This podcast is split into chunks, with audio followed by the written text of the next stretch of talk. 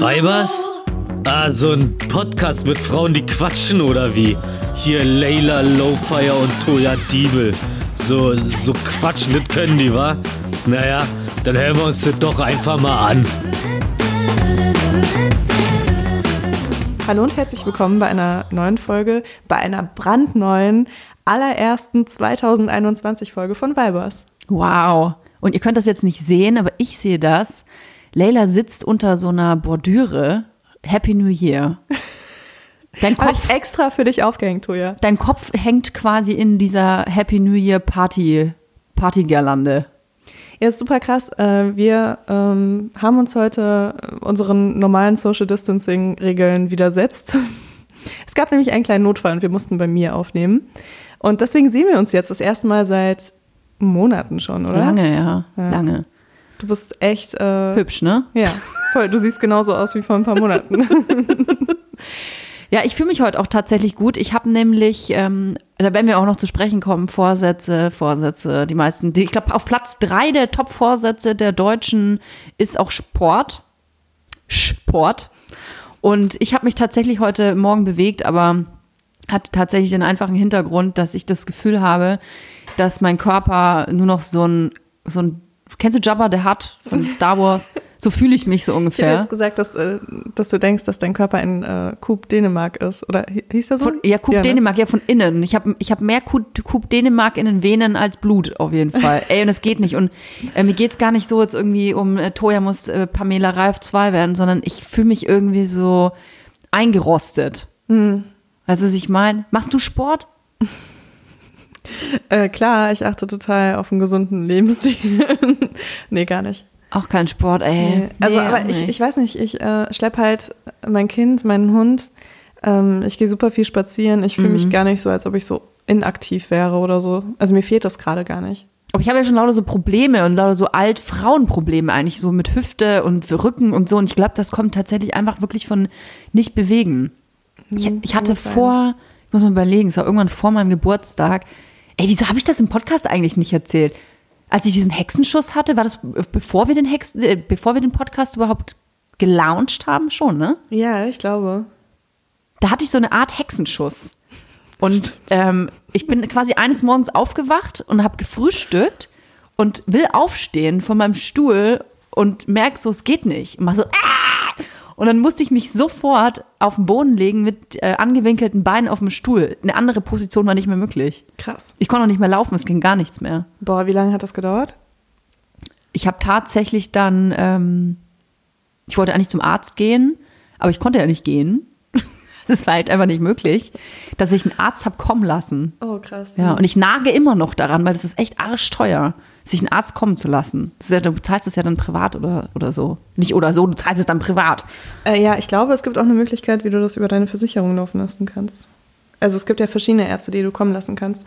Ja, aber mit Corona ist das alles gerade ein bisschen schwierig. Also ich hatte Also erst normalerweise müsstest du beim ärztlichen Bereitschaftsdienst genau, anrufen. Hast genau. du das gemacht? Ja, ja, natürlich. Und da, da kam ein Arzt? Nee, ich habe erst bei Kassenärztliche Ja. Vereinigung oder Bereitschaftsdienst oder so, und haben die gesagt, sorry, aber das äh, mit Corona gerade machen die das nicht. Echt? Nee. Ach so, okay. Ja. Krass, Und- hätte ich gar nicht gedacht, das wäre ein Die, Notfall. weil, ich glaube, weil die so überlastet sind mit, ähm, mit Corona-Tests machen müssen und was weiß ich was, dass die dann so kleine Wehwehchen von einer Toya Diebel, die irgendwie zu wenig Sport macht, zu viel Coup Dänemark frisst und deswegen nicht mehr laufen kann, dass die das halt irgendwie nach Boah, hinten das, anstellen. Das klingt so, als ob die so einen Kran mitbringen müssten, weißt du? Dich so durchs Fenster heben.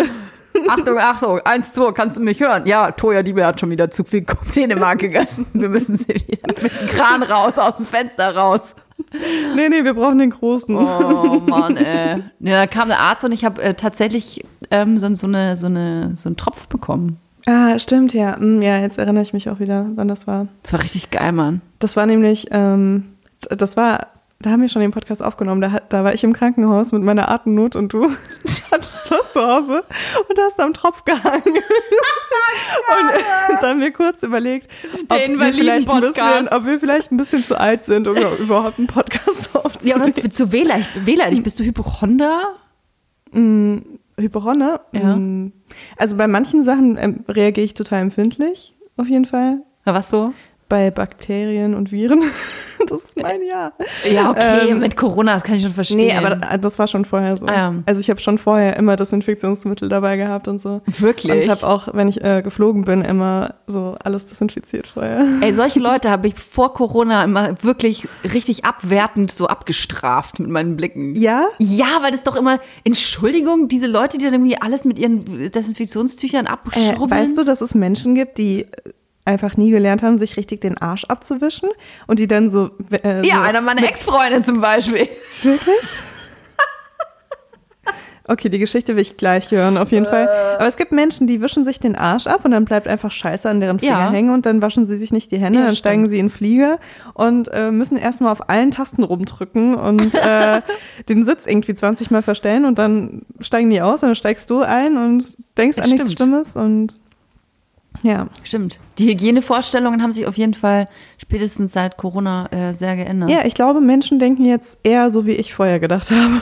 ja hast recht. Ja, äh, ich jetzt will ich aber auch die Geschichte hören, warum ähm, dein Ex-Freund sich den Arsch nicht abgewischt hat. Ey, ohne Scheiß, es, es gibt ja in einer Beziehung so, gerade, Red ich sag mal, gerade naja, gerade wenn du frisch Brown Flags. Brown Flags. Ich sag mal so, wenn du frisch zusammen bist, ja, und diese rosarote Brille anhast, dann siehst du ganz viele Dinge nicht, so. Und dann auf einmal, wenn du dann zufälligerweise anfängst, weil die Person bei dir eingezogen ist oder du bei der Person eingezogen bist, Wäsche mitzuwaschen und die Person eventuell nur weiße Boxershorts trägt und du dir denkst so, hä? Warum sind alle Boxershorts braun? Dann denkst du ja so, okay. Es gibt Personen in diesem Haushalt, die haben vielleicht nicht gelernt, sich äh, korrekt zu säubern. Und das ist dann echt so eine Information, die brauche ich nicht. Ich Okay. bin wirklich offen mit meinem Partner, immer gewesen. Aber das sind so Sachen, die muss ich nicht sehen. Aber war das so, dass du vorher sein Arschloch geleckt hast? Nein. Okay, dann ist ja nicht so schlimm, oder? Boah, stell dir das mal vor, ey. Wenn du, wenn du irgendwie die Nacht vorher noch hart sein Arschloch ausgeschleckert hast und am nächsten Morgen seine Unterhosen wäscht und siehst, dass in jedem fucking Schlipper ein brauner Fleck drin ist. Oh Mann. Aber vielleicht hat er auch Hämorrhoiden oder sowas, weißt du, irgendwas, was das so... dann kommt Scheiße aus dem Arschloch, wenn du Hämorrhoiden hast. Ich hatte auch schon Hämorrhoiden. Ja, nach der Schwangerschaft auch, Ja, oder? ja. ja. Hatten wir alle. Aber de- deswegen hatte ich keine Scheiße in der Unterhose. Nee, aber du weißt auch, wie krass schmerzhaft das ist, sich den Arsch... Also ich hatte eine richtige Analfissur nach der Geburt. Was ist das denn? Ähm, das ist, wenn, ähm, wenn du so... der Damm reißt da, oder? Nee, nee, nee. Das ist, jetzt will ich nichts Falsches sagen, das ist so lange her, ich habe das einfach verdrängt, ehrlich gesagt. Kenne ich, ja. ja. Ich kenne das. Ich Das weiß verdrängt vieles. es war eine Analfissur und das kam, ah, das kam, weil ich so viel Eisentabletten, ich habe so viel Blut verloren, da musste ich voll viel Eisentabletten nehmen. Oh, da wird das Kacker fest. Ja, und dann äh, wurde meine Scheiße so fest, dass ich mir das Arschloch gerissen habe im Kacken. Nein. Ja, und dann hat es die ganze Zeit geblutet und so und das Abwischen war einfach so eine Herausforderung, weißt du? Oh, wächst das dann von alleine wieder zu?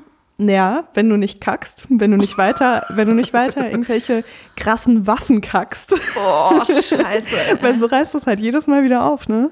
Das ist halt super. Das ist ein bisschen wie bei Hämorrhoiden. ja, genau, es ist auf jeden Fall ähnlich. Ich habe dann auch noch Hämorrhoiden bekommen, aber die Analfissur war auf jeden Fall das krasseste, weil das hat halt immer äh, geblutet auch und ja, ich finde auch die Vorstellung, okay, ich weiß, das ist super eklig. Viele Leute schalten jetzt ab, aber die Vorstellung, dass du halt eine offene Wunde hast und gleichzeitig auch deine Scheiße, finde ich als Ja, ist ein bisschen Hypochonder ist furchtbar. und ein bisschen schrecklich. Ähm, aber ja, ich kann verstehen, wenn Leute sich dann einfach nicht mehr den Arsch abwischen. Nein, kann ich nicht. Oh Mann, fuck it. ich lass das jetzt so. Nee, aber ich habe echt, ich habe nach der Geburt habe ich echt ab und zu geheult, wenn ich auf Toilette war, ne? Ich habe mich unter die Dusche gestellt, ehrlich gesagt. Zum Kacken. Zum Kacken. Nee, aber das Ding ist, dass alles nach der, also ich bin auch gerissen. Ich hatte auch, ähm, ich weiß nicht, ob ich die Geschichte jemals erzählt habe, aber ich hatte die Geburt und dann haben die irgendwas danach zwischen meinen Beinen gemacht und ich war eh so im Delirium die ganze Zeit während dieser Geburt, weil es auch alles, es ist ja auch wahnsinnig viele Eindrücke und so und das erste Mal alles voll aufregend. Und dann war ich nach sechs oder acht Wochen ja das erste Mal bei der Nachsorge und der Arzt, der Gynäkologe meinte, und Frau Diebel, wie ist Ihr Dammriss denn verheilt? Und ich guck den an und sag so, "Pff, keine Ahnung, ich hatte ja gar keinen. Und er schaut mich so irritiert an, guckt wieder auf diesen Brief, diesen Geburtsbrief, den du mitbekommst, und sagt so, naja, aber also hier steht, Sie haben einen Dammriss gehabt. Und ich so, nö, das habe ich nicht gehabt. Und dann habe ich mich auf den Stuhl gesetzt und, äh, und er so, also machen Sie sich mal drum frei, das kontrollieren wir jetzt mal. Und ich mache halt gerade die Beine auf und er sagt so, das ist ein 1A-Dammriss. Krass.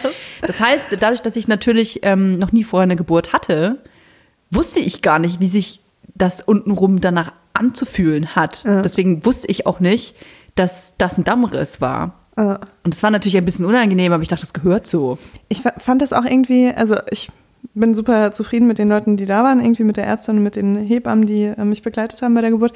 Ähm, aber ich fand das einfach seltsam, dass mir so wenig auch gesagt wurde, ne? Weil ich wurde halt Erklärt auch, wird, ne? Ja, genau. Ja. Ich wurde auch äh, genäht am Ende und ich war die ganze Zeit so, ja, was ist denn alles so kaputt gegangen? So kriege ich mal eine Bestandsaufnahme hier Ja. so, ne?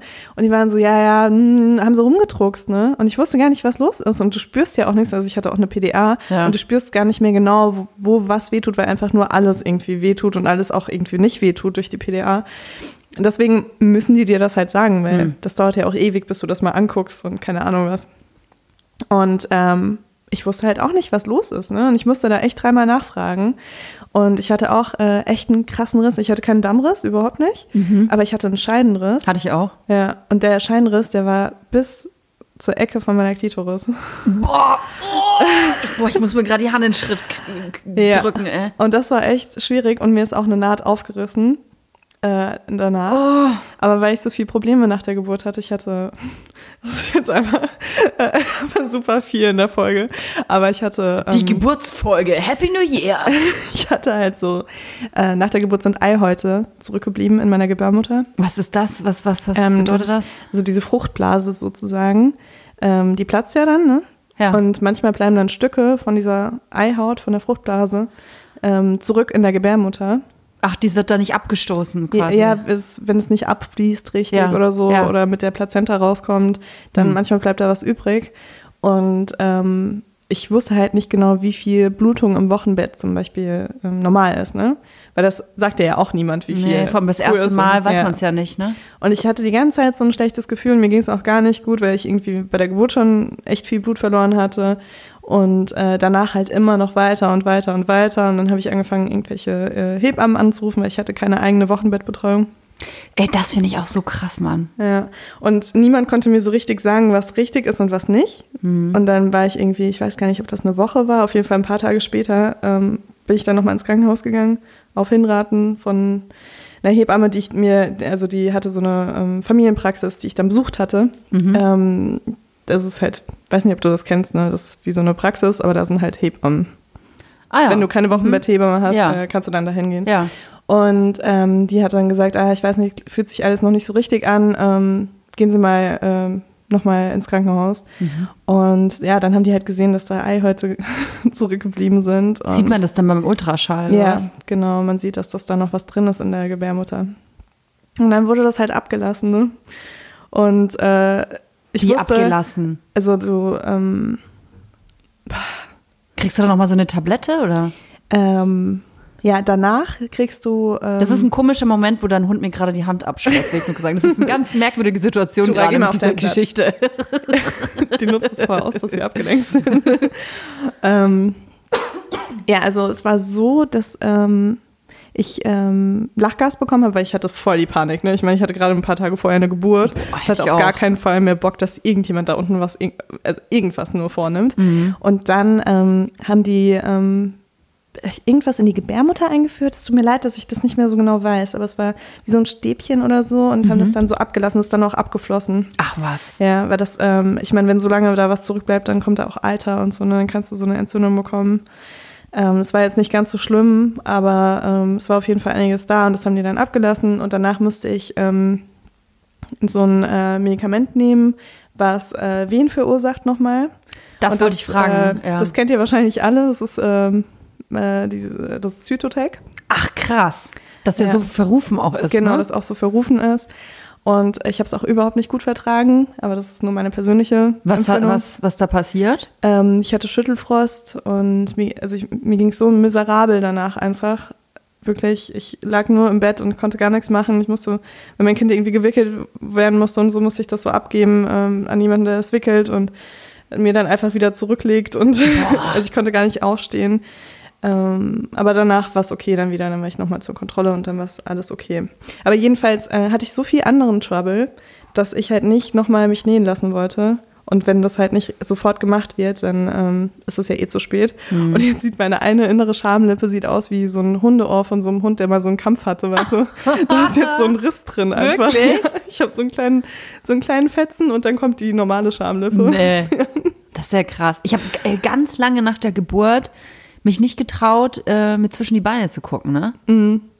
Also wirklich lang. Ich weiß nicht, ich meine, es ist ja auch äh, subjektiv, was lang ist und was kurz ist, aber ich würde mal behaupten, ich habe das erste Mal nach meiner Uschi geguckt, so nach drei Monaten vielleicht. Oh krass, das ist echt lange. Ja. Also natürlich von oben schon, ne? Wenn du in der Dusche bist oder so, oder du fühlst dann ja auch mal so ganz vorsichtig, wenn du dich wäscht. Aber so richtig so in den Spiegel geguckt und mal, wie sieht denn das eigentlich jetzt aus? Man malt sich ja dann noch alles Mögliche aus. War, weiß, nicht- weiß nicht, warum ich das so lange nicht gemacht habe. So vor allem war ja alles Roger da unten. Ja, wenn du nach drei Monaten guckst, dann ist es auf jeden Fall alles Roger Voll. wieder, Also, oder? das ist natürlich am ein Anfang- ganz guter Trick. Am, Anf am, An am Anfang natürlich nicht, ne? Also Ja. gerade wenn man einen Dammriss hatte oder sonst irgendwas, dann fühlt sich das natürlich alles an, ein bisschen anders an da unten. Ist auch noch ein bisschen so betäubt, ja auch die Stelle, wo es genäht worden ist, auch lange Zeit noch danach. Da ist dann nicht mehr so viel Gefühl an der Stelle, aber Hattest du irgendwie das Gefühl, dass so deine Vagina und du, dass ihr so zwei verschiedene Personen. Voll. Who's that? Who's that, bitch? Aber hast du, äh, hast du sonst normalerweise eher so eine Connection? Ähm, ja, schon. Also ich bin vor allem sehr feinfühlig. Also ich merke sofort, wenn irgendwas nicht stimmt. Und nach der Geburt war es aber schon so, dass ich mich so ein bisschen, mm, ja, wie ich gerade meinte, es war wieder so eine andere Person. So, okay, wir brauchen mal ein bisschen Pause voneinander, wir zwei. mach du dein Ding, ich mach mein Ding. Ich versuche da ein bisschen Wasser hinzukriegen, aber sonst machen wir verschiedene Sachen. Ja. Ja, so, so habe ich mich auch gefühlt nach der Geburt. Und das hätte ich nie gedacht, weil ich eigentlich immer so voll die ähm, starke Verbindung habe zu meiner Vagina. Und nach der Geburt war ich auch so, okay, ich will es eigentlich gar nicht sehen. Und dann habe ich es irgendwann angeschaut und habe voll geheult. Wirklich, warum? Ich weiß nicht, weil ich das so schrecklich fand. mit, der, mit der Kriegsverletzung Ja, oder das was? ist irgendwie echt so, wie wenn du so aus dem Koma erwachst und dann hast du nur noch ein Bein. Okay, das war vielleicht ein schlechter Vergleich für jemanden, der wirklich ein Bein verloren hat, aber weißt du, so dieser Moment, wo du so guckst, okay, wie schlimm ist es wirklich? Ja. Ähm, und dann war es halt, also für mich war es einfach schlimm mit diesem Scheidenriss. Ich hatte auch ganz lange noch Schmerzen, also wirklich schlimme Nervenschmerzen Boah. ähm, also noch Monate nach der Geburt. Und ähm, das ist mir auch alles so schwer gefallen, weil ich ja auch sonst irgendwie, also ich liebe Sex und ähm, ich setze mich viel mit meinem Körper auseinander und mit Sex auseinander. Und ich hatte das Gefühl nach der Geburt, dass es auf jeden Fall ein großer Einschnitt in diese Verbindung ist, halt, die ich zu meiner Vagina hatte. Und äh, es hat auch echt lange gedauert, bis ich überhaupt ähm, schmerzfrei Sex haben konnte. Krass. Also abgesehen davon, dass Stillen natürlich dann auch nicht so der, ähm, der das Aphrodisiakum Nee, ist. gar und so. nicht, gar nicht. Aber ähm, ja, also meine, meine Scheide war auf jeden Fall ordentlich äh, durch. Ah. Und das war eigentlich auch das, wovor ich voll Angst hatte und was gar nicht so häufig passiert. Ähm, also man muss das echt dazu sagen. Es kann sein, dass ihr nach der Geburt irgendwie nach einem Monat äh, oder nach zwei Monaten mega cool se seid wieder. Und es kann aber halt auch sein, dass ihr irgendwie noch ein Jahr später Richtig. Nervenschmerzen habt. Und ähm, das ist aber, ja, es, es gibt da keinen Standard. Ich will auch niemandem Angst machen, dass er oder sie jetzt denkt, äh, fuck. Ich will keine Kinder haben. Ja, muss man auch betonen, man darf da keine Angst vor haben. Ich äh, habe auch gestern so ein Q&A auf Instagram äh, gehabt, wo eine Frage kam, ich habe so, so doll Angst vor der, vor der ersten Geburt. Mm, Die steht mir jetzt bald bevor, ich weiß nicht, was ich machen soll. Und ich kann es total gut nachvollziehen, weil natürlich hört man gerade aus dem Umkreis der Familie, auch aus den sozialen Medien immer nur diese ganzen positiven Sachen. Mutter werden, Mutterglück, es ist alles ganz toll und ein Baby und es ist so süß und Sie geben dir so viel zurück. sie geben dir so viel zurück und selbstbestimmte Geburt und äh, die Nähe von Mutter und Kind und ja, erstmal Wochenbett, nur ihr zwei und alles ist so super natürlich und bäh. Und ich lag zu Hause und dachte mir einfach nur, fuck, Alter, was ist denn das für eine Scheiße? Das habe ich mir irgendwie anders vorgestellt. Und ähm, es gibt einfach da mehr als ein Happy Life mit einem super süßen, cuten, lachenden Baby im Arm. Und da Voll. gehört auch der Geburt dazu, die schmerzhaft ist. Da braucht man überhaupt nicht um heißen Brei reden. Ähm, ich hatte auch höllische Angst vorher. Ich kann das also nachvollziehen, wenn man Angst vor der Geburt hat.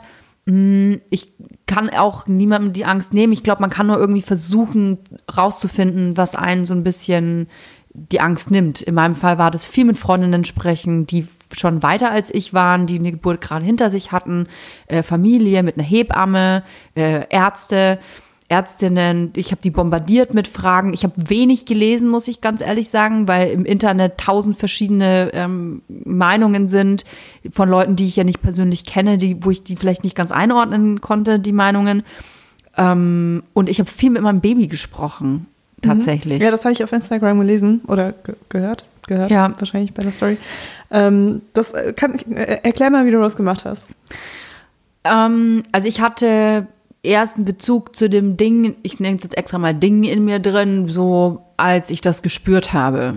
Und äh, ich weiß jetzt gar nicht, ich glaube 17. Schwangerschaftswoche oder was, spürt Ja, man da, glaube ich, was. ne? Irgendwie, bei manchen ein bisschen früher, bei manchen ein bisschen später. Es gibt Frauen, da ähm, äh, ist, glaube ich, die Plazenta auch irgendwie unter der Bauchdecke oder so, da spürt man später was. Also es ist ganz unterschiedlich, aber ab dem Zeitpunkt, wo ich quasi gemerkt habe, da ist irgendwas in mir drin und es bewegt sich eigenständig, da hatte ich irgendwie so eine Connection. Und als es dann näher zu der Geburt ging, also diese Angst vor der Geburt, die fing bei mir auch tatsächlich erst so, mh, ich würde mal sagen, so zwei Monate vor der Geburt an. Einfach so, wenn du halt denkst, so, ah, okay, jetzt könnte es theoretisch langsam mal so anfangen, ne? Da hat es dann begonnen und ich habe dann angefangen mit dem Gedanken, ich muss ja nicht alleine durch diese Geburt, sondern wir müssen da zu zweit durch. Und ich habe mal ein, äh, eine ganz tolle Dokumentation gesehen. Ich kann dir leider nicht mehr sagen, was es war. Aber da haben ähm, Forscher versucht, ähm, die Geburt aus der Sicht von einem Säugling zu erklären. Okay. Und das fand ich halt super interessant, weil dieser Säugling, der ist ja quasi sein ganzes Leben in deinem Bauch. Und es ist super warm und es ist schön und äh, das, der fühlt sich wohl da drin und es ist eine Sicherheit. Und auf einmal kommen diese Wehen und der weiß ja auch nicht, was passiert. Der Säugling, der, der Fötus in dem Fall noch, der weiß ja auch nicht, was passiert. Und auf einmal wird er da so rausgequetscht und ist alles viel zu eng und dann ähm, dauert das vielleicht auch mega lang. Und da habe ich mir gedacht, okay, fuck, eigentlich hat mein Baby einen viel schwierigeren Part als ich. Ähm, ich muss irgendwie versuchen, das zu unterstützen. Genau. Und das war ein Gedanke, der mir persönlich, das kann für andere unerheblich sein, aber für mich war das sehr hilfreich, weil ich mir gedacht habe, okay, komm, wir sind ein Team und wir müssen das schaffen und für mich wird scheiße, aber für dich wird viel beschissener und deswegen müssen wir jetzt Arm in Arm kämpfen.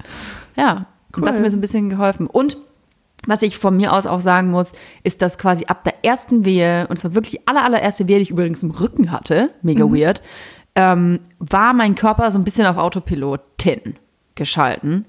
Also ähm, diese ganzen Gedanken, die man sich dachte, okay, mache ich da alles richtig? Atme ich dann? Muss ich dann sofort in, äh, alle, auf alle Viere gehen oder muss ich dann sofort so so das alles, was ich mir vorher so zurechtgelegt hatte, war mit der ersten Wehe weg.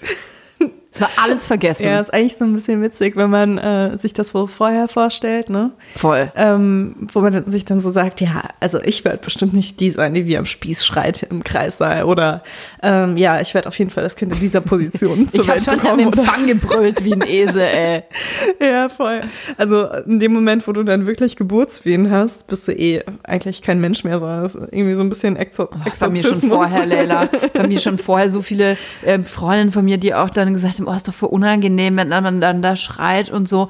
Ey, ich hatte schon bei der, wenn du ins Krankenhaus reinkommst, dann gehst du doch erstmal zu einer Hebamme und die macht erstmal eine Bestandsaufnahme und checkt, wie weit dein Muttermund offen ist, ne? Mhm. Und ich bin da rein und du hast bei mir halt nicht mal einen kleinen Finger durchgebracht. Für alle, die noch kein Kind bekommen haben, ganz schlechtes Zeichen, dauert noch sehr lang, bis das Kind da Eigentlich ist. wirst du dann meistens wieder nach Hause geschickt. Du wirst ne? sogar nach Hause geschickt, was bei mir auch der Fall war. Und zu diesem Zeitpunkt schon habe ich gebrüllt wie ein Esel. Also wir sind an den Empfang gekommen, da musst du deine Akte abgeben und waren aber drei Leute vor uns da. Die, da waren auch Leute wegen irgendwie anderen Wehwehchen. Und ich stand da und habe noch zu den drei Leuten vor mir gesagt, hallo, ich bin äh, schwanger, wie Sie sehen können. Ich habe Wehen, jetzt ist noch alles cool, aber gleich kommt die Wehe und dann schreie ich. Und dann haben die mich so alle drei so angeguckt und waren so, haben die dem gar nichts gesagt. Und nur so, glaube ich so, okay. Und dann haben wir so ein bisschen gewartet und dann, ah!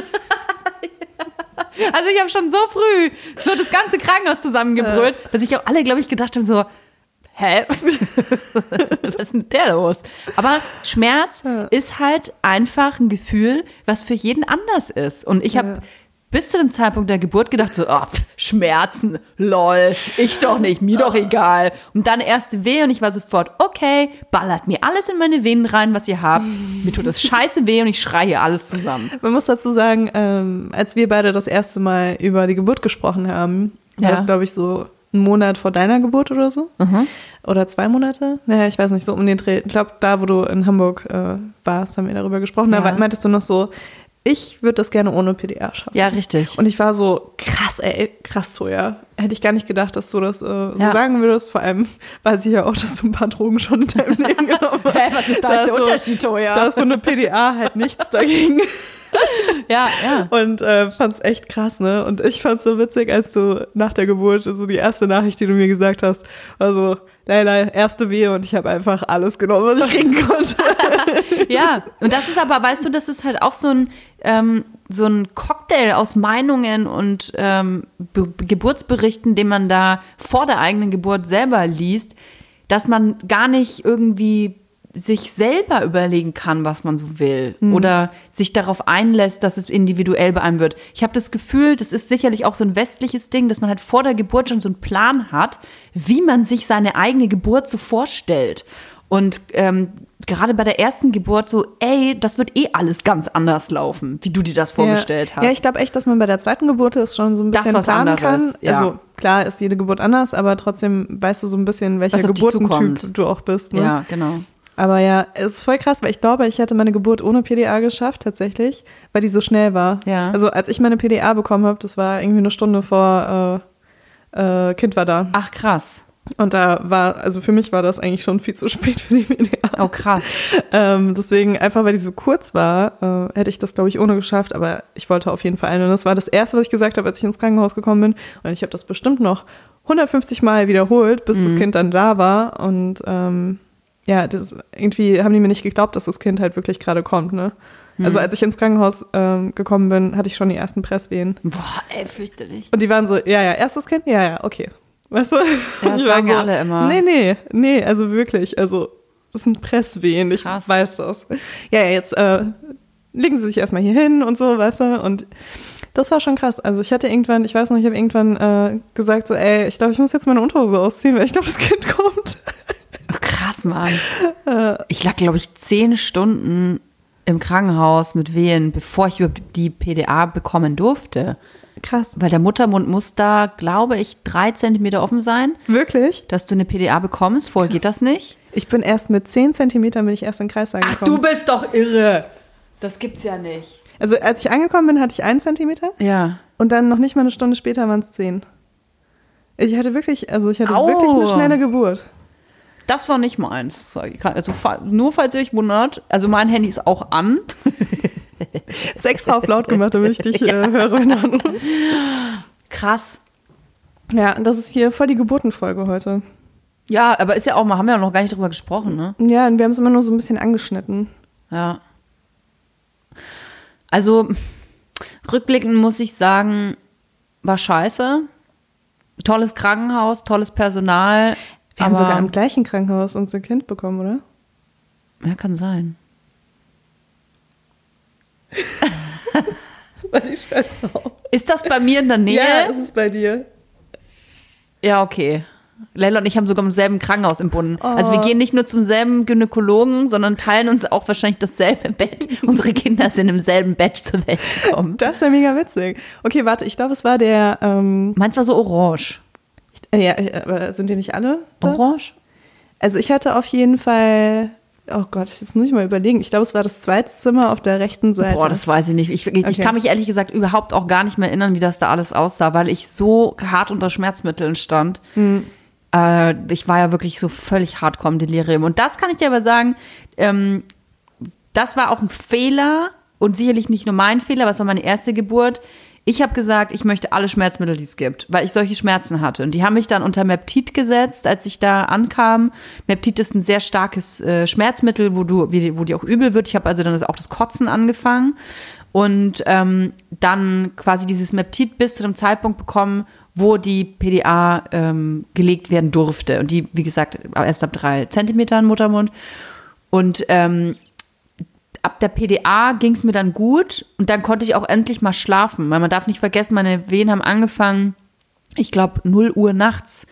Also ich war wach, habe mich ins Bett gelegt, wir, haben, wir sind gerade eingeschlafen und bumm, gingen die Wehen los. Das heißt, wir hatten, ich rede jetzt aber erstmal nur von mir, ich habe ja die Geburt durchgemacht. Ähm, ich habe halt nicht gepennt und ich war eh schon so schwach. Und deswegen haben die gesagt, wir legen jetzt die PDA und dann können sie mal drei, vier Stunden schlafen und dann Kräfte sammeln für diese Geburt, weil die brauchst du. Also Kraft brauchst du. Und Aber die, hattest du dann gar keine Wehen mehr mit der PDA am Anfang? nicht, dass ich es gemerkt hätte, nee. Krass. Nee.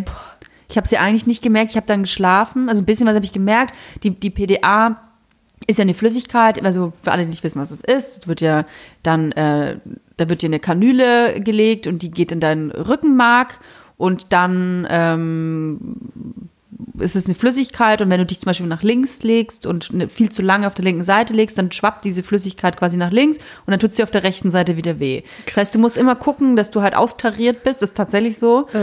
Und ähm, genau, und habe dann eben ewig lang immer diese Nach diesen Nachschub bekommen bei der PDA. Und das war, glaube ich, so ein bisschen ein Fehler, weil ich, wenn du natürlich nichts mehr merkst, dann kannst du deinen Körper auch nicht unterstützen. Also du weißt dann überhaupt nicht, in welcher Phase bin ich gerade der Geburt. Und ich habe eigentlich war immer nur müde und habe dann auch Fieber bekommen und habe nichts gegessen, weil ich keinen Appetit hatte. Und das hätte eigentlich alles seitens des Krankenhauses kontrolliert werden müssen. Die Ja, ist krass, nicht dass du so lange eine PDA bekommen hast. Wusste bestimmt zehn. Stunden. Echt? Ja, bestimmt. Krass. Ja, und die ganzen Hebammen waren halt super süß und super nett. Und sicherlich ist da auch, weißt du, jede Hebamme ist dann natürlich auch ein eigenständiger Mensch mit einem eigenen Charakter und so. Und ich bin natürlich eine sehr forsche Frau, das weiß ich auch. Aber ich wollte ab einem gewissen Zeitpunkt einfach dirigiert werden, weil es meine erste Geburt war. Und ich wollte einfach, dass jemand kommt und sagt, so Frau Diebel oder Toya oder Toya Girl, whatever. Machen Sie, wir, Sie machen jetzt das, dann machen wir das und dann holen wir das Kind. Und das passiert so und so und so und so. Und es war bei mir war es immer mehr so, jetzt legen Sie sich mal hin, hier, so, wie, ist, wie fühlen Sie sich denn gerade? Also mir war das alles so ein bisschen zu soft. Ja, ich weiß, was du meinst. Ich kenne aber Geburtsberichte, wo Frauen ähm, leiden und sagen, ey, das war einfach viel zu grob alles. Gibt's auch. Ja. Aber in meinem Fall war das ein bisschen, bei mir musste erst so eine Hardcore-Polin kommen, die sagt, so, ich stecke dir Finger rein und wir holen Kind. also das war, dann, das war dann so wirklich richtig Hardcore und das war aber gut. Und die hat dann mir so richtig Dampf gemacht und dann kam das Kind auch. Ja. Ja, ich weiß nicht. Ich habe auch manchmal das Gefühl, dass äh, Hebammen auch davon ausgehen, dass du halt schon 20.000 Kinder bekommen hast. So, Mhm. weißt du? Also nicht alle, aber ich hatte oft das Gefühl, dass äh, Menschen davon ausgehen, dass ähm, du Man alles wissen musst. Ja. Oh, meine waren sehr jung, muss ich sagen. Also ich habe ja fünf Schichten durchgemacht. Das stimmt, ja, wenn du so lange, du hast du einmal die ganze Krankenhausbesatzung gesehen. Ich habe am Schluss einen Fragebogen Ey, bekommen, durfte Das gucken. bestimmt, also wenn ich, ich weiß leider noch nicht mal mehr, wie meine Hebammen aussahen oder, oder meine? Ärztin. Ja, weiß ich nicht mehr, weil das einfach, ja, ich hatte, ich hatte ja einfach nur einen Wehensturm, ne? Ich hatte ja einfach, ich hatte keine Wehenpausen. Deswegen war das Kind ja auch so schnell da. einfach das, was du in, weiß nicht, 20 Stunden hattest, hatte ich halt in vier Stunden. Krass, Mann. Deswegen ähm, habe ich immer nur ganz kurz die Augen aufgemacht und war so, ah, wo bin ich? Ja, okay, alles klar. Und dann kam die nächste Wehe schon. Oh, Deswegen, äh, ich war super froh, weil es einfach so schnell vorbei war. Aber ich kann mir halt, also ich habe, ich erinnere mich nicht mehr, wer da war. Ich weiß nur, dass die Leute total nett alle waren und ähm, dass sie mir auch geholfen haben, wenn ich irgendwas gebraucht habe und so. Aber ich habe nicht wirklich was mitbekommen. Ähm, deswegen auch mit der PDA, ne? Also hatte ich zwar ein bisschen weniger Wehen, aber ich hatte immer noch einen Wehensturm. Also ich hatte ja drei Anästhesisten Mhm. und die, ähm, weil die natürlich auch ihre Schicht wechseln mussten, obwohl ich dann den von der ersten Schicht am Schluss auch wieder getroffen habe, weil der dann dazwischen noch zu Hause war. Also der war dann auch wieder Der da. war kurz in Urlaub. Der war kurz im Urlaub einkaufen. ähm, da muss ich echt mal sagen, ich hatte so drei richtig geile Anästhesie. Ach so, wir waren im selben Krankenhaus. Das heißt, hm, einen Ja. von drei müsstest du ja auch gehabt Also ich habe auf jeden Fall, ähm, ich hatte zwei Anästhesisten, die gleichzeitig kamen. Aha. Ich weiß nicht, ob das eine ein Assistenzarzt war oder so. Ja, die kommen immer zu zweit. Ah, okay. Ja. Ähm, ich muss sagen, also ich hatte ja diesen Wehensturm, es war super schwierig, mir die PDA zu legen, weil ich ja keine Wehenpausen hatte. Und du kannst ja nicht wegen- während Nee. der Wehe das machen. Ähm, Ach so, deswegen, sollen wir vielleicht kurz erklären, bei einer PDA wird dir der Rücken frei gemacht und dann muss man sich vorstellen, man geht so ein bisschen wie so ein Skispringer eigentlich in so eine Hocke, ne? Man darf sich dann natürlich auch nicht bewegen, weil Ja, die ich Nadel geht so ins ein- Rückenmark. Ich hatte so ein kleines, ähm, Höckerchen. ja, aber ja ich so aus, auch. aus Schaumstoff oder so, ja, genau. wo ich mich draufgesetzt habe. Ich hatte die ganze Zeit das Gefühl, ich sitze auf dem Kopf von meinem Kind. schon bei dir ging das. Ey, ich glaube, das Kind ist schon da. Nein, nein. Ernsthaft, weil- ich jetzt fast, ich hatte so starke Presswehen ne, und es war so schwer für mich, die halt einzuhalten, weil du musst ja am Anfang musst du die so zurückhalten, damit das Kind nicht Ja. äh, irgendwie, dass du nicht zu früh nachgibst bei den Presswehen. Und äh, das war halt super schwer, als ob so ein riesiger Schiss kommt und du dir wirklich so wirklich deine Arschbacken zusammenkneifst. Und äh, das war voll schwer, da hinzusetzen. Aber ja, ich hatte auch das Gefühl, dass die überdurchschnittlich att- attraktiv waren. War wirklich richtig. Also, alleine wegen denen würde ich noch mal ins Krankenhaus Ja. gehen. Was ich sagen ey. wollte, ähm, vielleicht hatten wir auch dieselben Hebammen und Ärztinnen. Ja, stimmt. Also, falls- Hattest du keine Polin dabei? Weiß ich So nicht. etwas ich ältere, nicht. die war geil. Nee, Ach, was ich übrigens äh, sagen wollte, ich hatte überkrass doll Schiss vor der PDA. Vorher.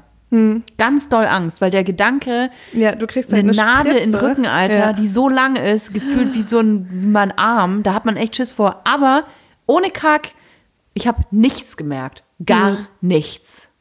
ja, ich schon. Du schon? Ich habe nichts gemerkt.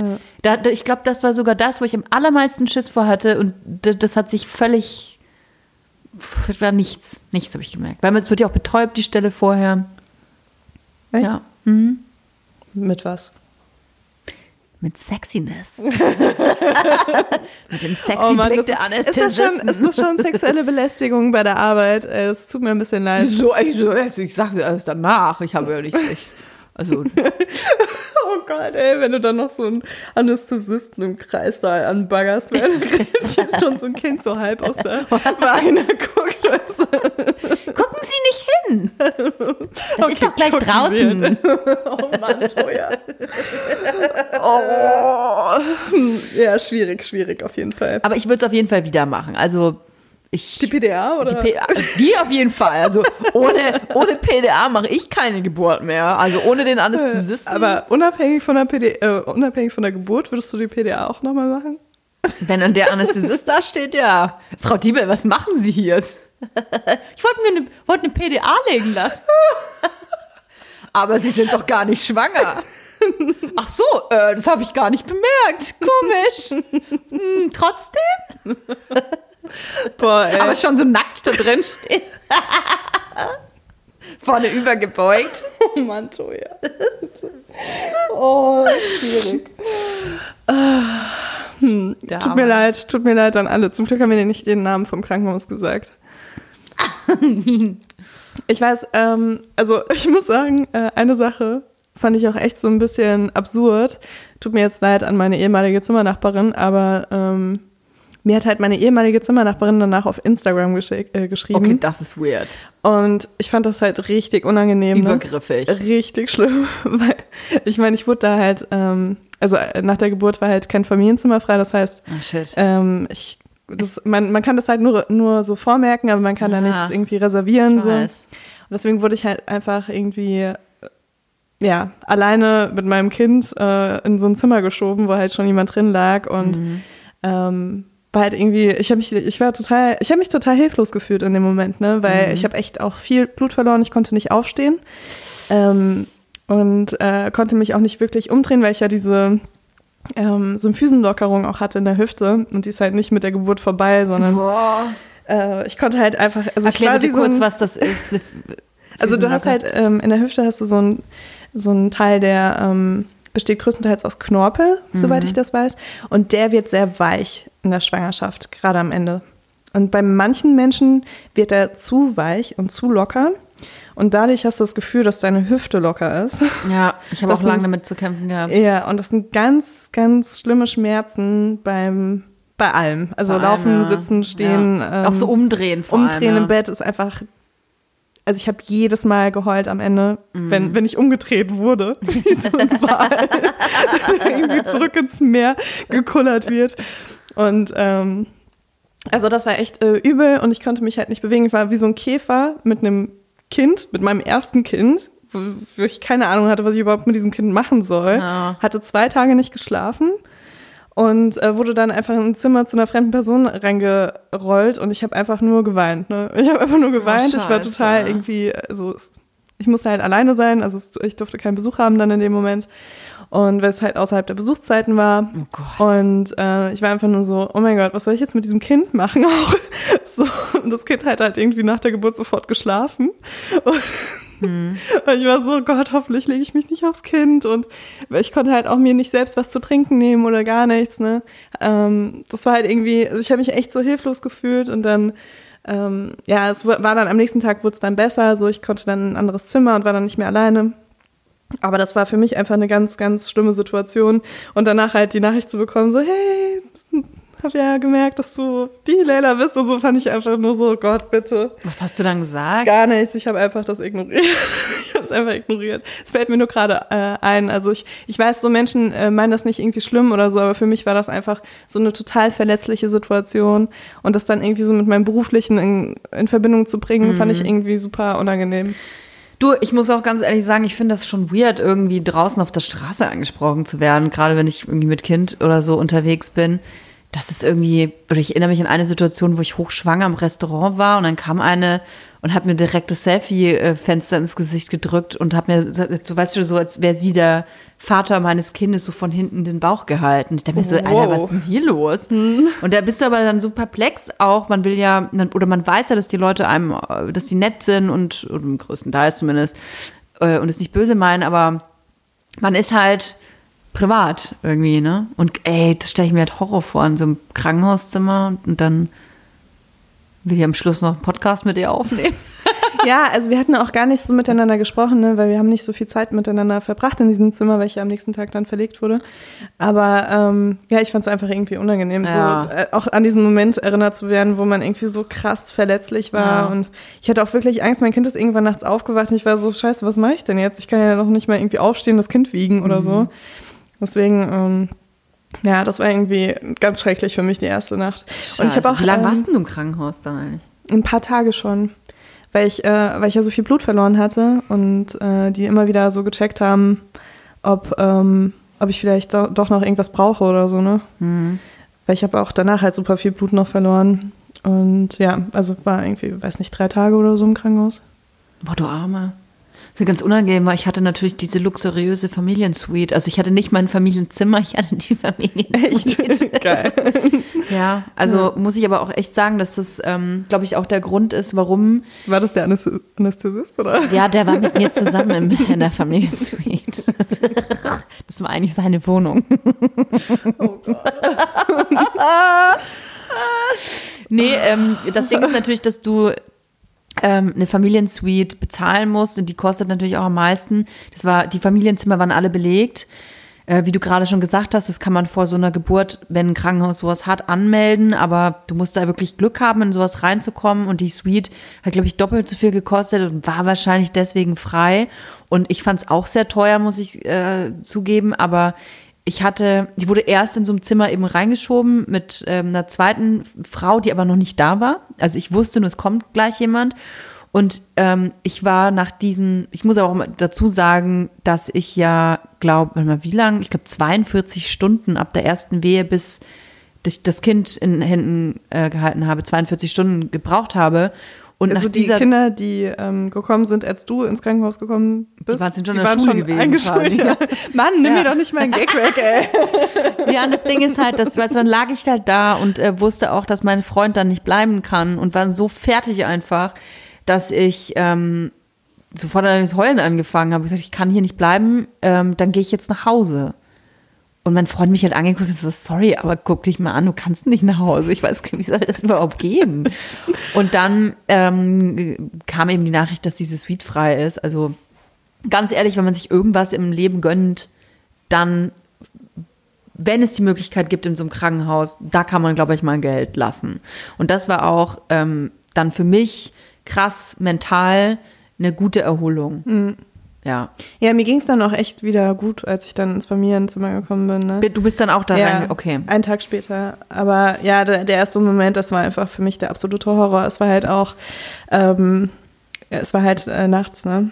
Und äh, es, deswegen, es waren, waren halt nicht viele Leute da und es war auch niemand wach und Ich habe mich einfach wirklich so, ich war halt alleine in einem dunklen Zimmer und ich konnte auch nicht wirklich schlafen, obwohl ich zwei Tage nicht gepennt habe und war einfach nur am Heulen. Und Boah, das ist auch so eine krasse Situation, man eigentlich. So eine Geburt, das ist, ey, das ist so ein krasses Ereignis. Psychisch, physisch, das ist schon echt irre, ne? Und wie viel man verdrängt auch. Ja, voll. Also auch Ja, wenn wir zu mir darüber sprechen, dann merke ich, wie viel ich eigentlich so ad acta gelegt habe. Aber anscheinend nicht. Also ich, wenn ich jetzt wieder so, Ja. Da so Gefühle Ja, so ein paar hochkommen. Sachen kommen auf jeden Fall wieder. Auch so, ähm, ich habe gestern auch einen Artikel gelesen, wo es auch ähm, um die Zeit ums Wochenbett ging und so. Und ich habe auch echt viel geheult im Wochenbett, ne? Hm, ich also auch. ich war so, ich war jetzt noch nicht so, dass ich mir dachte, okay, das ist so eine richtige, so eine, so ein richtiger Babyblues oder so. Aber ich lag auch echt viel wach. Also ich habe viel weniger geschlafen als mein Kind und war oft die Einzige, die wach war und einfach nachts geheult hat. Und ich Krass. dachte, ey, fuck, ey, ich, ich, krieg, äh, ich, ich habe so Angst davor, irgendwas falsch zu machen oder so, ne? Hm.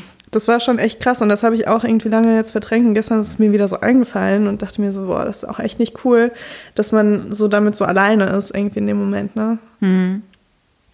Also was ich mir im Nachhinein irgendwie mehr gewünscht hätte, dass ich mehr kommuniziert hätte, was ich will und was ich nicht will. Was ich brauche und was ich nicht brauche. Weil diese Situation ist natürlich so besonders und man hat ja auch sofort, sicherlich auch von der Gesellschaft konstruiert, aber man hat ja ab dem Zeitpunkt, wo das Kind in deinen Armen liegt, auch natürlich ein sehr großes Gefühl der Verantwortung, das auch wichtig und richtig ist. Aber man ähm, vergisst dann, dass man ja immer noch eine selbstständige Person ist mit Bedürfnissen und ich meine mit Bedürfnissen wirklich Grundbedürfnisse. Bei mir war das halt so zur Toilette gehen, Zähne putzen, Haare waschen, zu, an Duschen nicht mal gedacht, äh, was essen und das auch mitzuteilen, also zu sagen, hey, ich brauche jetzt mal hier eine halbe Stunde, äh, bitte nimm du mal das Kind und ohne ein schlechtes Gewissen zu haben. Bei mir war das nie die Situation, dass mein Freund gesagt hätte, nö, ich, geht jetzt gerade nicht, sondern ich hatte immer so ein schlechtes Gewissen sofort. Selbst wenn ich fünf Minuten im Bad war und das Kind hat geheult, sofort schlechtes Gewissen. Ich hatte ein schlechtes Gewissen, weil ich äh, nicht sofort Nachrichten beantwortet habe, weil ich nicht ans Telefon gegangen bin. Ich hatte ein schlechtes Gewissen, weil ähm, ich nicht, noch nicht so schnell laufen konnte. Ich habe ewig gebraucht, bis ich wieder normal laufen konnte. Ich hatte ein schlechtes Gewissen, weil ich meine, Symphyse. ja, und ähm, weil du, weil das meine Gebärmutter einfach Zeit gebraucht hat. Also das, darum ist das ja so wichtig, dass man das Wochenbett auch befolgt, ähm, damit dein Körper sich regenerieren kann, deine Gebärmutter an den Platz zurückwandern kann, wo sie hingehört, weil sonst äh, pinkelst du dir nämlich ab 40 in, in die Hose, wenn du, wenn du einen Lachanfall kriegst. Aber was ich sagen wollte, dass ich auch ein schlechtes Gewissen über meine Familie hatte. Dass meine Mutter gesagt hat, ja, ich komme jetzt, äh, bleib zwei Wochen. Und ich dachte so, ey, das allerletzte, was du machst, ist kommen und für zwei Wochen bleiben. Also man hat nonstop ein schlechtes Gewissen, weil man die ganze Zeit das Gefühl hat, man muss Menschen gerecht werden und dem Kind. Aber es ist genau andersrum. Du musst nur deinem Kind gerecht werden und alles andere, da ist ganz, ganz viel Platz dazwischen und dann ganz am Schluss kommen irgendwann mal die anderen Leute. Ja. Und, und der ihre Bedürfnisse und Wünsche. Ja, aber ich meine, das ist natürlich so einfach zu sagen. Ne? Ich habe das auch nicht geschafft in dem Moment. So, ich hatte auch viel zu viel Besuch und hatte Ja, dann ne? ein schlechtes Gewissen, weil irgendwann saß ich so am Frühstückstisch mit äh, irgendwie meinem besten Freund, seiner Freundin, äh, Familienmitgliedern und äh, ich habe so gemerkt, dass die Gespräche so einschlafen, weil ich ja der einzige gemeinsame Punkt von den ganzen Menschen bin und ich war einfach so fertig, ne, dass ich halt nicht irgendwie die Leute unterhalten wollte. Und dann hatte ich ein schlechtes Gewissen, weil es irgendwie kein cooler Morgen für alle war, weißt Ja. du? Wo ich mir so denke, so, äh, aber wieso, wieso hast du nicht einfach gesagt, ey, ich glaube, ich bin noch nicht ready dafür oder so, ne? Das muss man echt kommunizieren.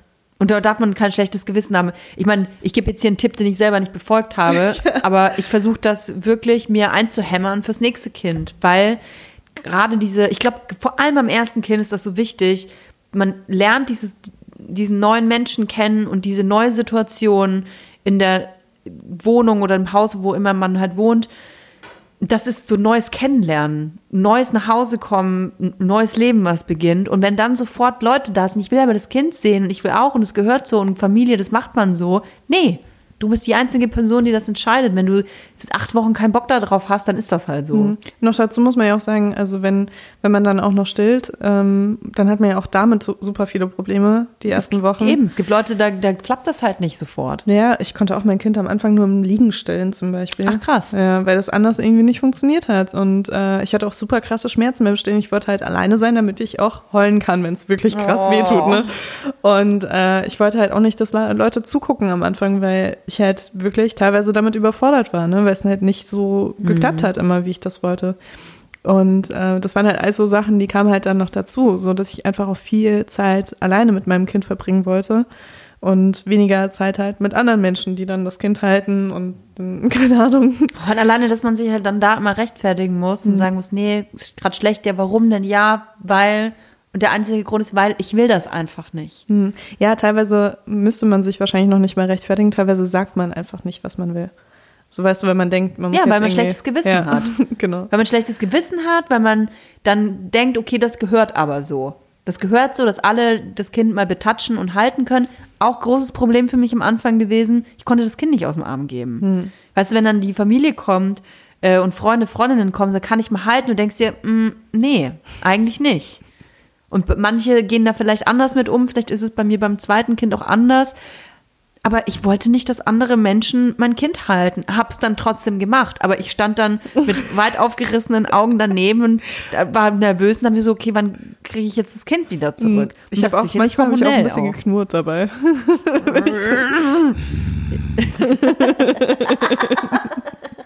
Ja, Ja, aber man ist ja auch so ein bisschen, man ist ja auch so ein bisschen instinktgesteuert. Und gerade wenn man stillt auch, hatte ich das Gefühl, dass diese ganzen Stillhormone, die fand ich irgendwie viel krasser noch als die Schwangerschaftshormone Ja, vorher. Mann. Ich hatte so richtig das Gefühl, ich kann mich nicht weiter als zweieinhalb Meter von meinem Kind entfernen. Und ich bin einfach so, es war einfach, als ob wir zusammengeklebt wären. Ja. Und ich hatte auch echt, also ich hatte auch ein Problem damit, dass es so war. Ne? Ich konnte es teilweise auch genießen, aber teilweise kommt, das kommt auch noch hinzu, ja. Ja, dass das man sich irgendwie so- unabhängig fühlt auf einmal. ah, mein Körper gehört immer noch nicht mir. Ich habe so lange darauf gewartet, dass mein Körper wieder mir gehört und er ist, die, das Kind ist da und es ist immer noch nicht mein Körper. Ja, es dauert lang. Es dauert, dauert so lang. Und äh, ja, ich weiß auch nicht, also ich glaube, ich würde, wenn ich noch mal ein Kind bekommen würde, würde ich darüber nachdenken, ob ich wirklich stillen will. Weil ich habe wirklich, Wirklich? ja, ich habe wirklich ähm? Probleme damit gehabt. Mm, Aus verschiedenen Gründen. Bei mir war das ja dann noch so, dass das Kind auch nicht die, die Flasche genommen hat. Das Mhm. heißt, ich war halt wirklich, also wir waren so krass abhängig voneinander, weil es Mhm. gab keine Alternative irgendwann mehr. Ähm, dass mal jemand anders kurz das Kind genommen hat. Das heißt, ich hatte immer nur maximal zwei Stunden, wo ich wirklich Ja. was machen konnte. Und ähm, für mich war das einfach super schwierig, so sowas, so ein Wesen zu haben, was komplett von meiner körperlichen Anwesenheit abhängig ist. Und das, ähm, ja, abgesehen davon hatte ich viele Probleme auch mit dem Stillen. Und ähm, noch dazu konnte ich auch keinen Sex haben, so in der Stillzeit. Also es gab irgendwie so ganz viele Sachen. Ich weiß, da waren auch noch viel mehr Sachen. Ich hatte auch wirklich, ich hatte bis zuletzt hatte ich wirklich Schmerzen auch in der Brust ähm, beim Stillen und ja, es war, es war einfach viel. Ich hatte ja auch dieses äh, Achselmilchdrüsengewebe, was einfach zu einer riesigen war dritten Brust gekommen ist. Ja, das ist so, ähm, das ist wirklich, also es tut mir leid, dass ich so viel Horrorgeschichten erzähle. Das sind alles Sachen, die jetzt nicht Ich hatte so das häufig, alles nicht, beruhigt euch. so häufig äh, passieren, passieren die Sachen nicht. Ähm, also man hat ja so evolutionsbedingt, hat man ja eine Milchleiste, ne? Hat der Mensch eine Milchleiste, so wie andere Säugetiere. Aber bei uns ähm, kommen halt nur zwei Brüste und zwei Brustwarzen bei den meisten Menschen. Aber es kann halt passieren, dass man so versprengtes äh, Brustgewebe noch hat, auf diesem Weg von dieser Milchleiste. Meistens in der Achsel. Das habe ich noch nie gehört. Ja, und ja mir ist das krass. halt gewachsen vorher, vor der Schwangerschaft schon. Ach, das ist ex, okay. Mhm. Und ähm, so wie andere Leute vielleicht drei Brustwarzen haben oder so, weißt du, habe ich halt irgendwie so, ich dachte erst, es wäre Brustkrebs, ich hatte so einen, so einen Knubbel in der Achsel irgendwann und bin dann zum Frauenarzt gegangen, der meinte so, hier, versprengtes Milchdrüsengewebe. Wenn Sie mal schwanger werden, dann sollten Sie das auf jeden Fall vorher, vor der Schwangerschaft entfernen lassen, weil dabei geht nicht und dann ist zu spät. Und ja, habe ich natürlich nicht gemacht. Also nicht rechtzeitig. Ähm, total bescheuert, aber war Was halt so. passiert dann? Und dann hast du halt, äh, also in der Schwangerschaft wird das riesig, so wie deine Brüste halt anschwellen, so schw- schwillt dann auch dieses Ding in der Achsel an. Boah, krass, okay. Und das tut halt auch weh. ja. Und ähm, dann Milcheinschuss war einfach wirklich.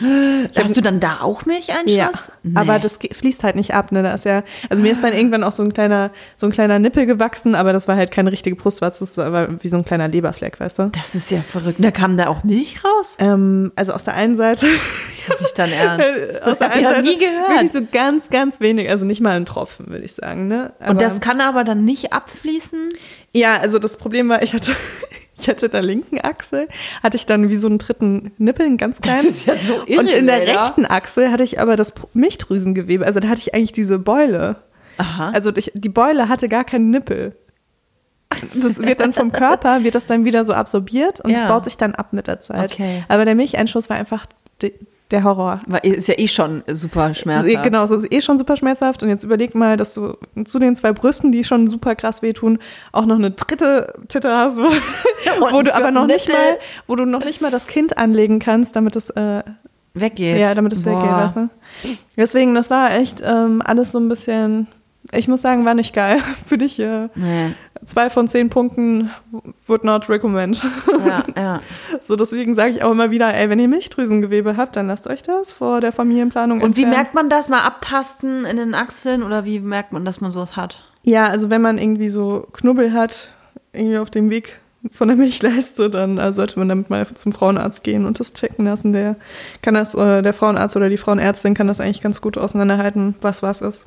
Ja. Und das ist, glaube ich, auch nicht so ein großer Aufwand, das wegmachen zu lassen. Ich habe es immer noch nicht wegmachen lassen. Das wäre echt, wär echt witzig, wenn ich nochmal. Ich fände es irgendwie geil, wenn du so unter dem, unter deinem, äh, unter deiner Achse so einen Nippel hättest und dann lässt du dir noch piercen oder so. ja, aber die sehen überhaupt nicht aus wie Brustwarzen. Das ist echt. Ich weiß nicht, kann dir das mal zeigen? Ich sitze Leila gegenüber, ich Ich inspiziere habe das hab jetzt. übrigens meine Hose auf. Nicht erschrecken. Also ich habe, äh, man sieht das gar nicht mehr. Guck mal, hier ist so ein ganz kleiner Fleck, ne? Hä, sowas habe ich auch. Das ist so wie so Hautüberschuss. Nee, Kann ich das mal anfassen? nee, ich finde das eklig. also ich finde meine Achse eklig. Ach, die ist gar nicht eklig. Ähm, aber nee, also es ist halt so ein ganz kleiner Punkt. Aber der Okay. ist zurückgegangen, ne? Nach der Geburt. Hm. Aber ich habe hier, Jetzt gucken wir uns die andere Seite der Achse also an. da ist das Gewebe. Das sieht man, ich sehe es nicht. Das ist ein bisschen, da hast du ein bisschen mehr, ha ja, das ist ein bisschen mehr Haut. Ja, und das war einfach so groß, ne? Das war so ein richtiger Schneeball. Und ich habe jetzt auch, ich habe Speck unter den Achseln. Das ja, aber das ist, das ist anders. Aber. okay, das ist was anderes. Also wenn du nur hier vorne Speck hast, dann ist es auf jeden Fall Speck. Aber ich habe hier wirklich so... In der Achsel, Man, man mhm. spürt das. Ich habe da so eine Kugel. Also ich würde ja gerne noch ähm, die andere Seite des Stillens beleuchten. Ähm, ich, bei mir hat alles ganz gut geklappt, eigentlich ab einem gewissen Zeitpunkt. Ähm, ich habe aber sehr lange gestillt. Also jetzt kommen andere Mütter und sagen, ja, ich bin bis still in Adrian immer noch und er ist sieben. Das könnt ihr auch gerne machen. Äh, für mich war ein Jahr schon lang. Ähm, und es gibt Leute, die also generell gibt's ja immer Leute, die dir ungefragt Tipps geben bei allem möglichen Scheiß, egal ob das ein Nuki, eine Flasche oder Krabbeln oder Laufen oder Deswegen mein. Tipp an euch. deswegen mein Tipp an euch. Scheiß da drauf. Nee, aber ich meine, nicht scheiß da drauf. Es gibt ja auch viele wirklich gute Tipps, die mir auch geholfen haben, aber man kriegt halt so ungefiltert und vor allem ungefragt mit einem, egal ob man schwanger ist oder ein, gerade ein frisch geborenes Baby hat, ungefragt die ganze Zeit Meinungen reingeballert, wie du halt was zu machen hast. Ich finde, man kann es ganz gut vergleichen mit dem Hund. Wenn du mit dem Hund auf der Hundewiese bist und du machst irgendwas und dann kommt jemand an und sagt, na, aber eigentlich, also, eigentlich ist Konditionierung, wenn man den Hund, Ey. na, blablabla. so. Ich kann ja sagen, ich habe einen Angsthund. Also du glaubst gar nicht, wie viele Leute mir auf der Straße gesagt Siehst haben, du? oh, da kann man doch was machen. Siehst du, also da kommt der, dauernd irgendjemand zu dir her und sagt dir quasi, wie es zu laufen hat. Und ähm, ich hatte das auch in, beim Stillen, dass dann quasi Menschen in meiner Umgebung waren, also ja, also jetzt kannst du aber, jetzt kannst du aber schon mal aufhören mit dem Stillen. Ne? Und mir dachte so, ey, das geht dich einfach einen Scheißdreck an. So, ich sag dir auch nicht, wann du, wann du wichsen sollst oder ob man äh, vielleicht äh, nicht rauchen soll oder dass man regelmäßig kacken gehen soll. So sag ich doch auch nicht. Also misch dich nicht damit ein, wann und wie lange ich mein Kind zu stellen habe. Und das ist echt ähm, ein Problem, mit dem natürlich dann Mütter gerade mit dem Erstgeborenen zu kämpfen haben, was eh schon eine neue Situation ist. Aber es ist ein Problem der Gesellschaft, die einfach nicht die Schnauze halten können. Ja. Ja. Aber also am Ende wolltest du ja auch eigentlich nicht mehr stillen, oder? Ähm, ich fand Stillen sehr schön, muss ich sagen. Für mich war das, ähm, tut es leid, dass es bei dir so war, weil ähm, ich habe das nicht schmerzhaft empfunden und für mich war das auch ein sehr schöner Moment. Ich kenne dieses Problem mit diesen, oh Gott, jetzt habe ich nur zwei Stunden, aber irgendwie ähm, war das für mich okay. Aber Ja, bei dir war das ja am Ende auch gar nicht mehr alle zwei Stunden und sowas. Ne? Nee, Weil je älter das war Kind ja schon wird, älter und Genau. Ja. Und ab einem gewissen äh, Alter ähm, hat das Kind dann auch nur noch nachts äh, von der Brust getrunken und tagsüber nicht mehr. Das muss jeder selber für sich entscheiden, wie man das zufüttert oder dann nur nachts oder wie auch immer. Und ähm, trotzdem bekommst du dann aber halt so Kommentare. Hm. Und das finde ich irgendwie so übergriffig. Und ich habe dich auch nicht nach einer Meinung gefragt oder irgendwas. So, es kann dir einfach egal sein. Und Hm. ähm, wenn man es gerne machen möchte und sein Kind lange stillen möchte, dann ist das was Wunderschönes. Und wenn man das nicht möchte, ist das auch was Wunderschönes. Es gibt Frauen, die haben da einfach, einfach keinen Bock drauf, Hm. vielleicht weil es weh tut oder weil es nicht in den Lebensplan passt, dann ist das halt so. Aber da sich da immer so zu echauffieren und sich da so einzumischen, das verstehe ich aber nicht. Hm. Ja, also ich weiß nicht, ich habe das auch schon erlebt, dass äh, äh, Mütter, die auch irgendwie lange gestillt haben, dass sie irgendwann das so auch so kommuniziert haben, so von wegen, ähm, ich will nicht mehr, aber mein Kind will noch. Und vielleicht war das Kind dann auch schon so ein bisschen älter, dass es halt auch besser so seinen Willen halt auch durchsetzen konnte als jetzt ein kleines Baby oder so, ne? Und da habe ich dann auch schon teilweise mich vielleicht auch ein bisschen eingemischt, muss ich sagen. Ähm, wo ich dann halt versucht habe, so eher so Mut zu machen oder so, weißt du? Das ist was anderes, finde ich. Ich finde, wenn eine Person dir ein Signal gibt, so, mh, ich bin jetzt zum Beispiel so eine Person gewesen, auch mit dir. Also bei mir war es ja so, dass ich ab einem gewissen Zeitpunkt aufhören wollte und wusste nicht wie. So und ähm, hatte da Probleme damit, das irgendwie zu die die die wie sagt man, die Milchbar zu schließen und habe Tipps gebraucht. Und wenn man das Gefühl hat, jemand ist offen dafür und braucht Hilfe oder Tipps oder irgendwas, ey, dann ist es doch selbstverständlich, dass man da sagt, hey, übrigens, hast du schon mal das und das ausprobiert? Mache ich jeden Tag dauernd. Aber nicht bei Leuten, die mir kein Signal geben. Ja, ja, ja, ja, ich weiß, was du meinst. Ich hatte auch, ich habe ehrlich gesagt schon nach wenigen Monaten habe ich schon Kommentare von Menschen gehört, so von wegen, oh, du stehst noch? Wo ich so Krass, so, ne? Äh, und ich muss sagen, also ich habe halt ein halbes Jahr gestillt. Ähm, das ist halt so die Mindestdauer, die empfohlen wird Die empfohlen wird, genau. von der WHO. Und ich habe wirklich, ähm, ich habe mich da echt so ein bisschen durchgeklebt. Ich hatte auch Zeiten, wo es irgendwie cool war. Ich weiß noch, als ich zum Beispiel auf Curacao war, wa- fand ich das halt mega cool, mein Kind zu stillen, weil, weil das einfach so praktisch war Ja. auf der Reise. Du hast halt, das Kind hat noch nicht gegessen, es hat halt nur Milch getrunken und die hatte ich immer dabei und da fand ich das mega cool, da habe ich das voll gefeiert. Ähm, aber ich muss auch sagen, ich habe auch, äh, ist mir auch gerade eingefallen, als, wir, als du gesprochen hast, ähm, ich habe auch mega krass unter diesen riesigen Stilltitten ge gelitten. Boah, ich auch, Leila. Wir Ja. haben ja eh schon so große Möpse. Ja. Und dann mit der Milch, Alter, die waren größer als mein Kopf. Ein, ein Tittenkopf. Ja. Links und rechts. Ja, ja, das war, also für mich war das das Schlimmste, Ja. weil ich war ja auch nach der Geburt, war ich überhaupt nicht sexuell unterwegs und ich wurde halt so angesabbert von Leuten Mhm. auf der Straße und also ich, ich habe mich überhaupt nicht wohlgefühlt in meinem Körper. Das kam halt noch dazu, ne? Deswegen bin ich einfach so froh, dass ich jetzt nur noch die Hälfte von meinen Brüsten habe. Ja, ich bin auch froh, dass das vorbei ist. Ey, wirklich, das war für mich war das auch voll die krasse Belastung und das ist, glaube ich, auch der Grund, wo ich mir nächstes Mal das überlegen würde. Mit dem Stillen. Ja, weil die einfach so riesig schwer waren. Also ich hatte wirklich, ich hatte vor allem Schmerzen in den Brüsten, weil die so groß waren. Ja, ich auch. Muss Mhm. aber trotzdem sagen, ich würde es wieder machen. Jederzeit. Ja, ich- also ich, ich weiß nicht, vielleicht würde ich es auch wieder machen, so, aber ich würde es mir überlegen. Also ich würde ich würd anders darüber denken als letztes Mal. Ich würde auch andere Vor Vorbereitungen treffen, auf jeden Fall. Also für mich der größte Lifehack war ja einfach Kühlkissen auf die Möpse legen. Ja, es gibt ja auch so extra so Kühlkissen, ne, für die Ja, ist Brüste. richtig geil. Ich werde mich einfach komplett in so ein Kühlkissen einwickeln dann. Ja, Ja. Man hat auch weniger Angst zum Glück. Also dieser, diese vielen, Un ich glaube, die vielen Unsicherheiten sind das einfach in erster Linie, die einem so Angst machen. Und da fällt ja dann schon viel weg, weil ich ja bei sehr vielen Sachen dann einfach schon weiß. ja ich glaube, eh so ein zweites Kind, das, äh, da ist man viel entspannter. Und dann hast du als zweites Kind hast du dann so ein Schreikind oder so. du, nachdem dein erstes so mega Vor entspannt wir lachen war. jetzt. Und voll viele Leute da draußen. Ja, danke. Fickt euch. Das ist nicht lustig. Ja, ja das, das. Ähm, war auf jeden Fall eine Folge, wo wir über alles andere gesprochen haben als über Vorsätze. Oh Mann, ey, dann können wir nächste, können wir nächste Woche machen. Ja, ganz ehrlich, einer meiner Vorsätze ist, Sachen entspannter zu sehen. Und Ja, voll. Ich finde, man, wenn man gerade so einen Flow hat, dann ist es jetzt halt mal eine Geburtenfolge. Ja. Die Geburt. Die Geburt, ja. Die Geburt. Ja, ich hoffe, wir haben euch keine Angst gemacht. Ähm, es ist alles, äh, also wir sind da super ehrlich bei so Sachen. Ja. Deswegen sagen wir das halt genauso, wie es war und wollen da Ja. nichts irgendwie schön reden oder äh, auch schlecht reden. Deswegen, so war das halt bei uns. Und es kann natürlich viel, viel besser werden. Es kann aber natürlich auch viel schlechter werden. Und ich finde es ganz, ganz wichtig, was du gerade gesagt hast, so war das bei uns. Und so finden wir das und so empfinden wir das. Weil ganz oft so ein Podcast dann äh, genommen wird und sagt, ja, die haben gesagt, das ist so und so und so ist das gar nicht. Das ist so eine persönliche Sache.